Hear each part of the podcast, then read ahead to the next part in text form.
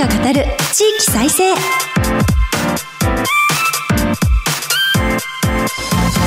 こんにちは。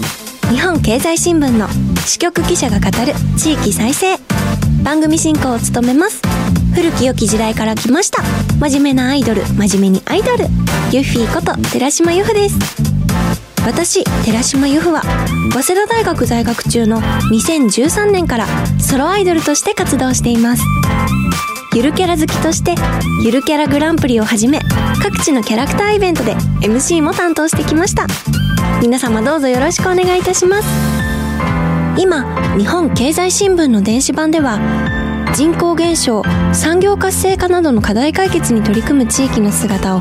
データで読む地域再生という特設サイトを設けて記事を発信しています。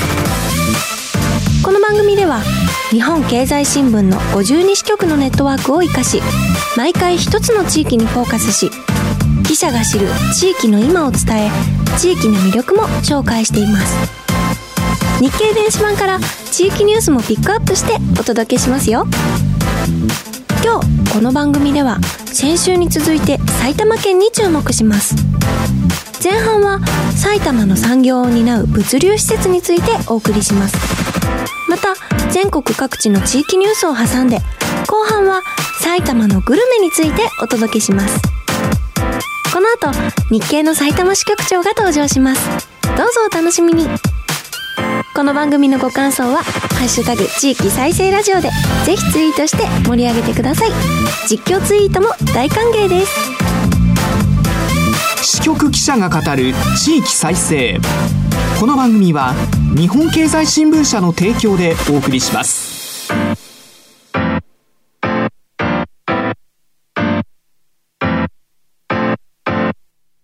クローズアップ埼玉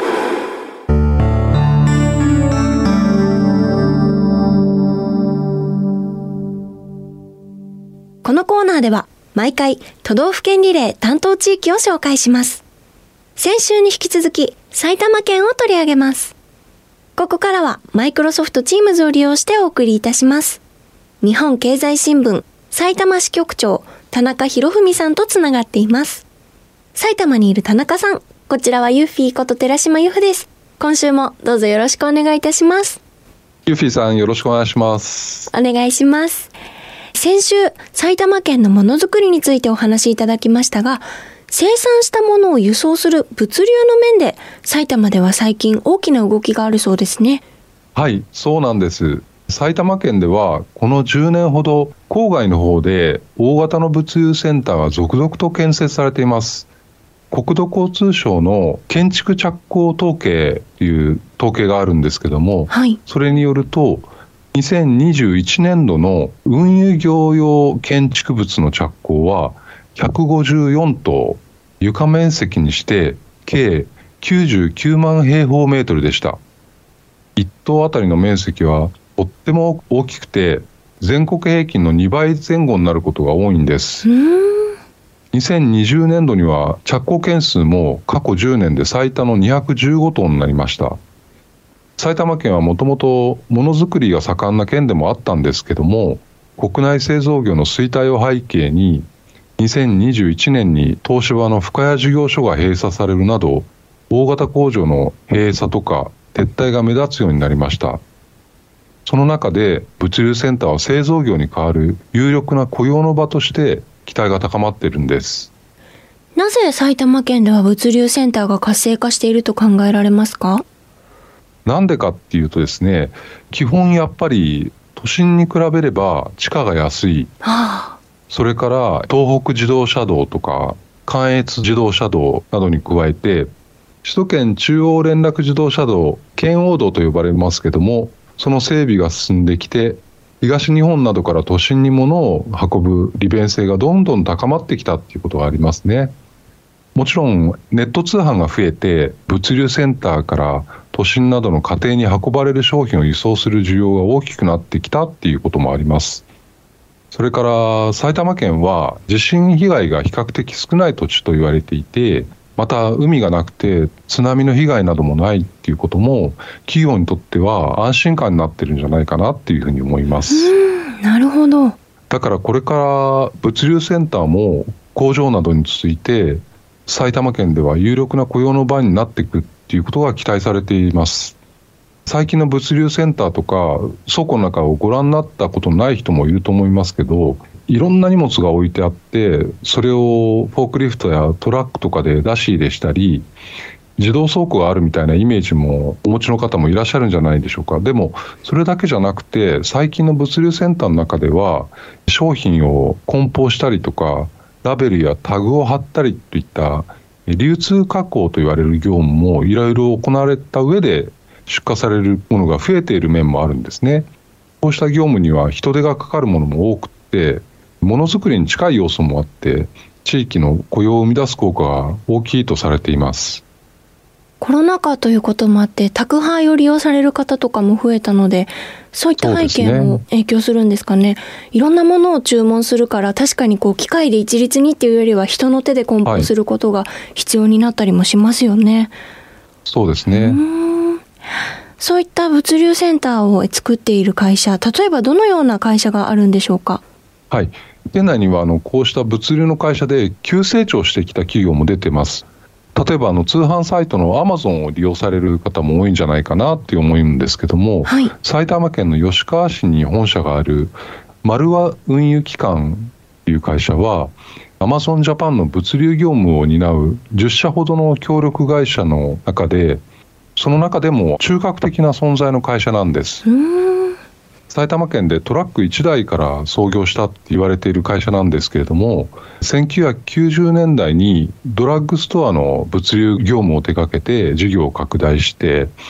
2017年にはアマゾンジャパンの配送協力会社デリバリープロバイダーに名乗りを上げて宅配事業を急拡大していったんです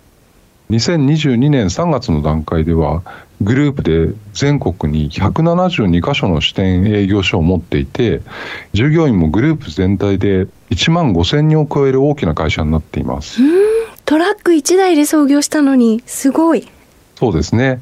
それと物流会社だけではなくて埼玉県ではあのカタログ通販会社のベルーナが上尾市に本社を構えていたりまた実際の店舗も多いですけれどもネット通販にも力を入れている。衣料品販売の島村も埼玉市に本社があるんです。そうなんですね。えベルーナの方は2022年にプロ野球の埼玉西武ライオンズの本拠地西武ドームのネーミングライツを取得しました。契約期間は2022年の3月から2027年の2月までの5年間ですそれで西武ドームの新名称はベルーナドームになったんです。ネット通販の勢いを示す一例と言えるかもしれませんね。コロナ禍の巣ごもり消費をきっかけに、日本でもネット通販の利用に一段と弾みがついてるとされていますから、物流センターだけじゃなくて、埼玉県でも物流会社や通販会社でこれからも大きく伸びるところがまだまだ出てくる可能性があるんじゃないかなって思ってます。埼玉県内の物流関連企業が積極的な設備投資や事業拡大に動いているということですが、このような中で何か課題はあるんでしょうか？はい。県内で物流が活発になっていることに対応するかのようなことなんですけども、埼玉県ではフォークリフトやトラックによる事故も多いっていうデータもあるんです。例えばあの埼玉労働局によると、フォークリフトの県内の死傷事故件数は2021年は148件発生して、えー、大阪府の151件次いで全国ワースト2位だったとのことです。それからトラック事故についてですが、全日本トラック協会がまとめた2021年の交通事故統計分析結果では、埼玉県で事業用貨物自動車、軽貨物は除きますけども、それが第一当事者となった死亡事故は20件ありました。これは全国ワースト1位だったんです。せっかく物流の拠点として埼玉県が盛り上がって、物流会社などでも急成長しているところも出てきているところなので、改めて安全運転や職場の安全にも注意が必要ですね。そうですね。長距離運行など大型トラックの運転手さんは労働環境が過酷なイメージがありますが、物流の担い手の方には安全にお仕事に取り組んでいただく環境整備が欠かせないですね。そう思います。それとトラック輸送とは別に埼玉県では JR 西武鉄道東武鉄道など鉄道もいろいろありますけども西武鉄道傘下に持つ西武ホールディングスが埼玉県の所沢市で進めている再開発事業にも注目です。所沢駅の西口近くで2024年秋に開業する大型商業施設の建設に着手したところです。鉄道の車両工場跡地を含む約3万4000平方メートルの敷地に地上7階建ての大型商業施設を開発してアパレルショップや飲食店など約150店舗それから映画館なども入る予定です。所沢駅西口とペデストリアンデッキで結ぶ計画で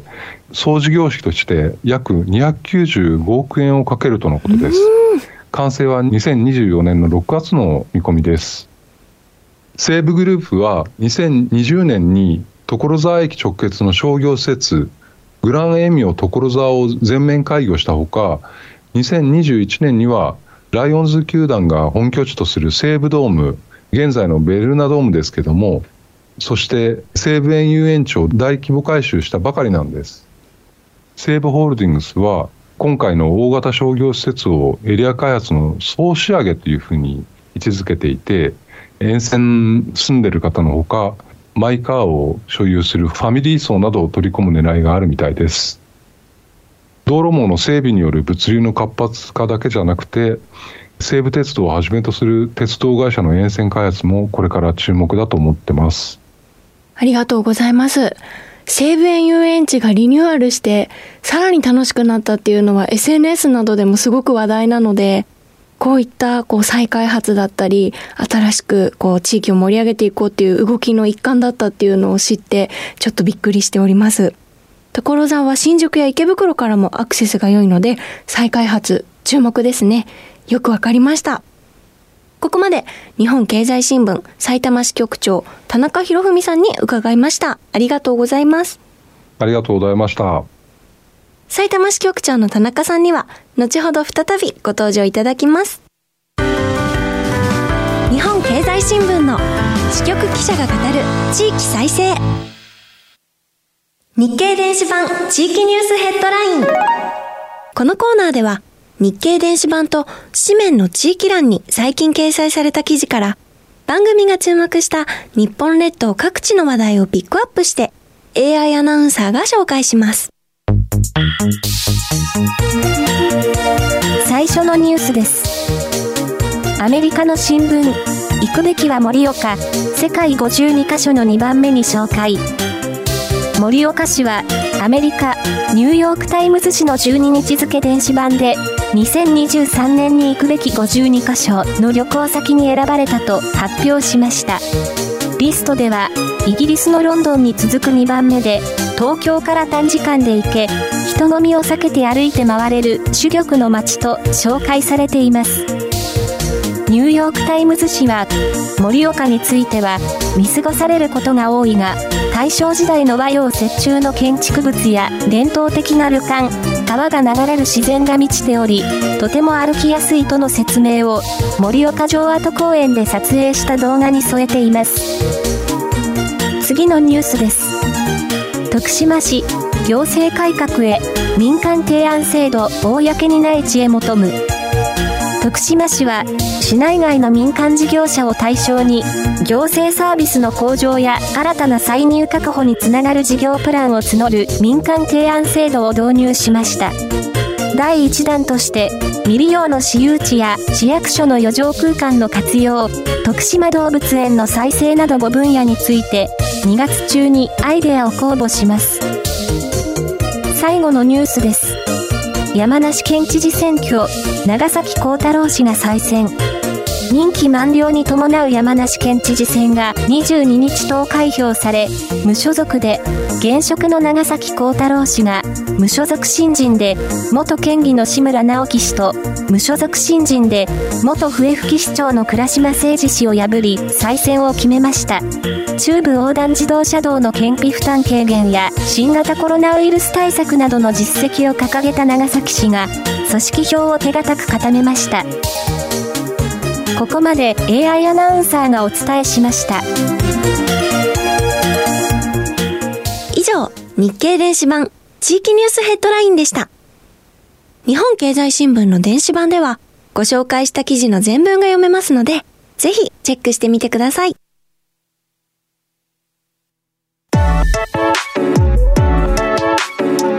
支局記者が語る地域再生。引き続き日本経済新聞。埼玉支局の田中支局長に地域で注目の話題を伺います。ここで取り上げるのは埼玉のグルメについてです。私は深谷市で食べた煮ぼうとネギが入ってたり、お野菜がいっぱい入ってる煮ぼうとうがすごく美味しかったなとか、あと秩父のポテクマくんっていうゆるキャラが教えてくれた味噌ポテトっていう甘いじゃがいものお味噌の食べ物美味しかったなって覚えてるんですけど、田中さんからも埼玉のグルメのお話、詳しくご紹介いただけますか？はい、わかりました。埼玉県には美味しいものが各地に本当にたくさんあります。野菜、果物はもちろん、さいたま市の浦和区や川越市などを中心にうなぎも名店も多いです。それからご当地グルメはいろいろ挙げればきりがありませんけど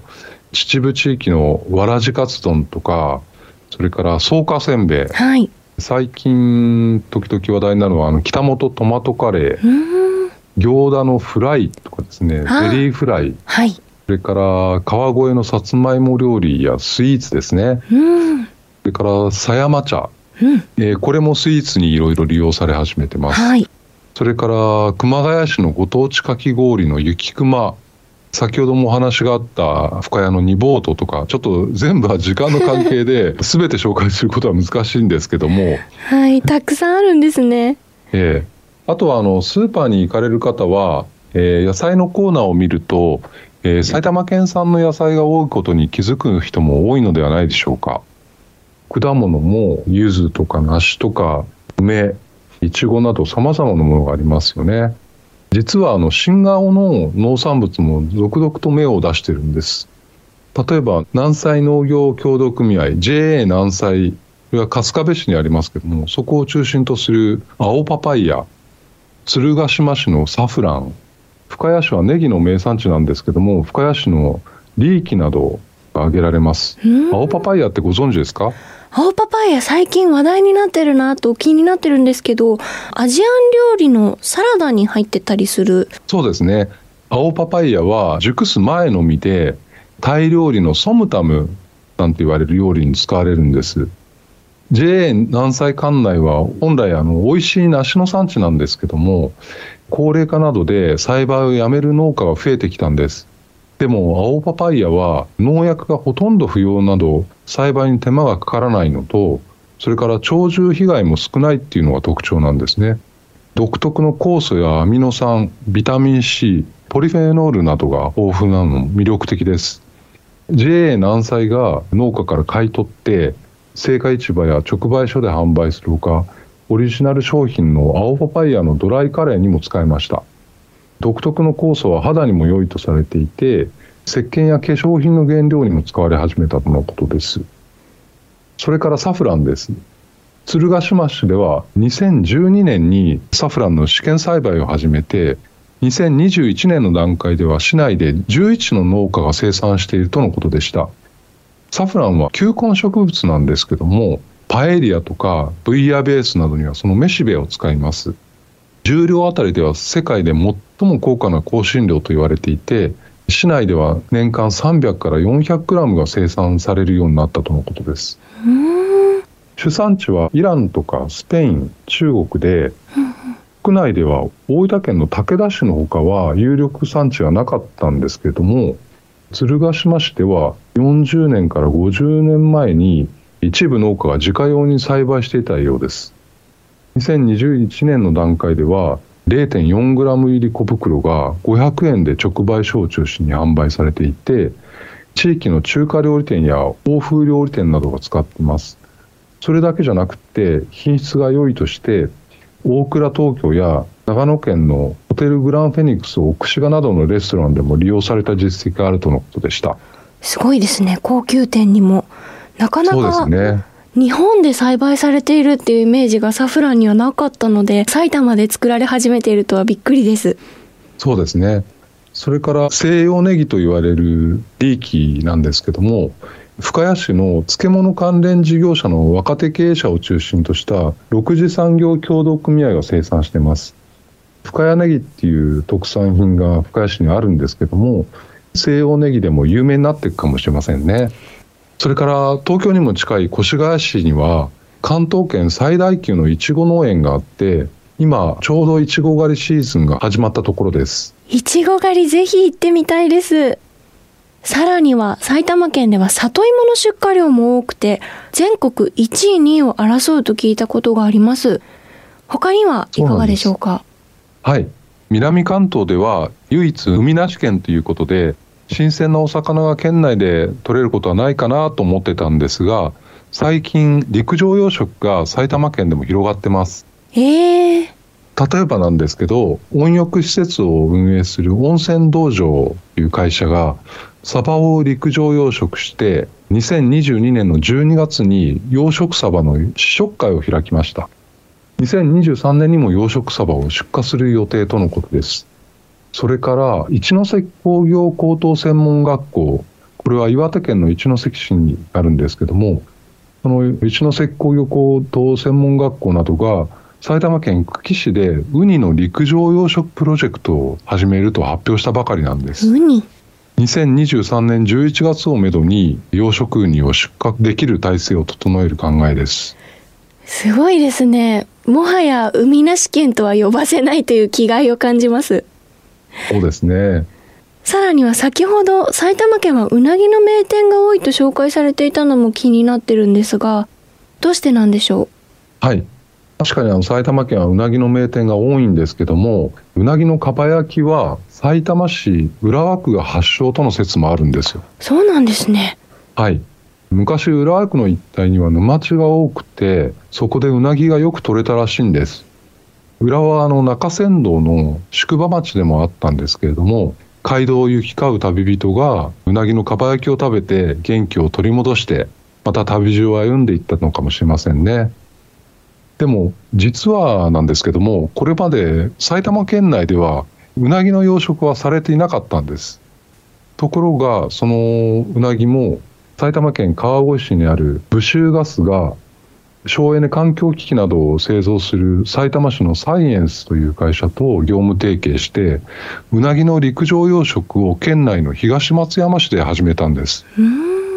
1年後をめどに武州ガスが県内にオープンする直営の料理店や通信販売で消費者に提供する予定です楽しみですね。そうですね。うなぎだけじゃないんです。豚の養育から精肉や加工品の製造販売までを一貫して手掛けている埼玉畜種牧場、菜牧と言いますけれども、埼玉県日高市の会社ですが、ドイツの食肉団体によるハムやソーセージなど食肉加工品の国際コンテストで最高賞を受賞するなどお肉も美味しいんですよ。うーん。すごい。それからあの県内では日本酒から小江戸ビールなどのクラフトビール、ワイン、そしてイチローズモルトで知られるベンチャーウイスキーのウイスキー、クラフトジンなどお酒の種類も多く質も高いところが多いと思います。あとはこれがどれだけ皆さんご存知かなんですけども埼玉県はうどん県でもあるんです。ん？うどん県は香川県だと思ってたんですけど、はい。2009年の農林水産省の統計では、埼玉県のうどん用小麦粉の使用量は、実は香川県に次いで2位だったんです。つまり、讃岐うどんに次ぐぐらいのうどん県で、しかも特徴は各地に代表的な武蔵野うどんを筆頭に20種類以上のうどん文化が根付いているとされています。麺の幅日本一とも言われる川幅うどんや、つるつると食べやすく歴史もある加蔵うどん、野菜と一緒に煮込んで楽しむ煮ぼうとなど、うどんの種類も食べ方も様々で、それぞれが奥深いんです。麺の幅日本一の川幅うどん気になりますね。食べ応えがありそうですね。ぜひ食べてみてください。食べてみたいです。埼玉県はあの市町村数で63あって、はい。神奈川県の33、千葉県の54などと比べて多いです。はい。それぞれの地域が歴史や文化を大切にして美味しいものを作るために努力してきたことが豊かなうどん文化を生み出してきたって言えるかもしれませんね。先週、ダ埼玉など埼玉県をディスる動きにもちょっと触れたんですけどもこういったあの歴史を大事にして個性的なものを生み出してきた埼玉県は決してダサくなくてかっこいいっていう感じがしてきませんか？そうですね。埼玉の新たな魅力にたくさん気がつきました。皆さんもぜひ埼玉県の多様で美味しくて新しいことにも挑戦しているそして新しいスポットも続々と誕生している姿を体験するためにぜひぜひ埼玉県にいらっしゃってくださいありがとうございます。埼玉のイメージがガラッと変わった素敵なお話をありがとうございます。東京からも近くて、高速道路のほか、鉄道路線も充実しているということで、埼玉県に気軽にお出かけしてみたいなと思います。ここまで2回にわたって貴重な情報をありがとうございました。日本経済新聞埼玉支局長の田中博文さんに伺いました。ありがとうございました。ありがとうございましたここまでマイクロソフト Teams を利用してお送りしました。日本経済新聞の支局記者が語る地域再生。先週から2週にわたって埼玉に注目してお送りしました。埼玉県は日本で一番ゆるキャラが多いとも言われているんですが、まあ、深谷市ふっかちゃんをはじめコバトン埼玉っちカパルポテクマくんなどなど人気キャラクターがたくさんいますあの田中さんのお話の中で他の都道府県に比べて埼玉は市町村数が多い。しかも各市町村に PR すべき魅力や美味しいものが多いっていうお話があったのであだから各市町村ごとにこんなにキャラクターが発展してこう日本の中でも随一のゆるキャラ王国になってるんだなっていうことをキャラファンとしてもすごく納得しました。ますます埼玉から目が離せないなというお話たくさん伺った今回でした。さて来週の番組では福島県を取り上げる予定です。こちらも聞き逃せないトピックスばかりです。ぜひご期待ください。この番組は放送後ポッドキャストでも配信します。日経電子版からも聴取できますのでぜひご利用ください。またラジコのタイムフリー機能で放送から1週間以内でしたらいつでもまたお聞きいただけます。この番組のご感想は「ハッシュタグ地域再生ラジオ」でツイートしてください。私もツイート楽しみに拝見しています。それではそろそろお別れです。来週もどうぞお楽しみに。ここまでのお相手はユフィこと寺島由布でした。支局記者が語る地域再生。この番組は日本経済新聞社の提供でお送りしました。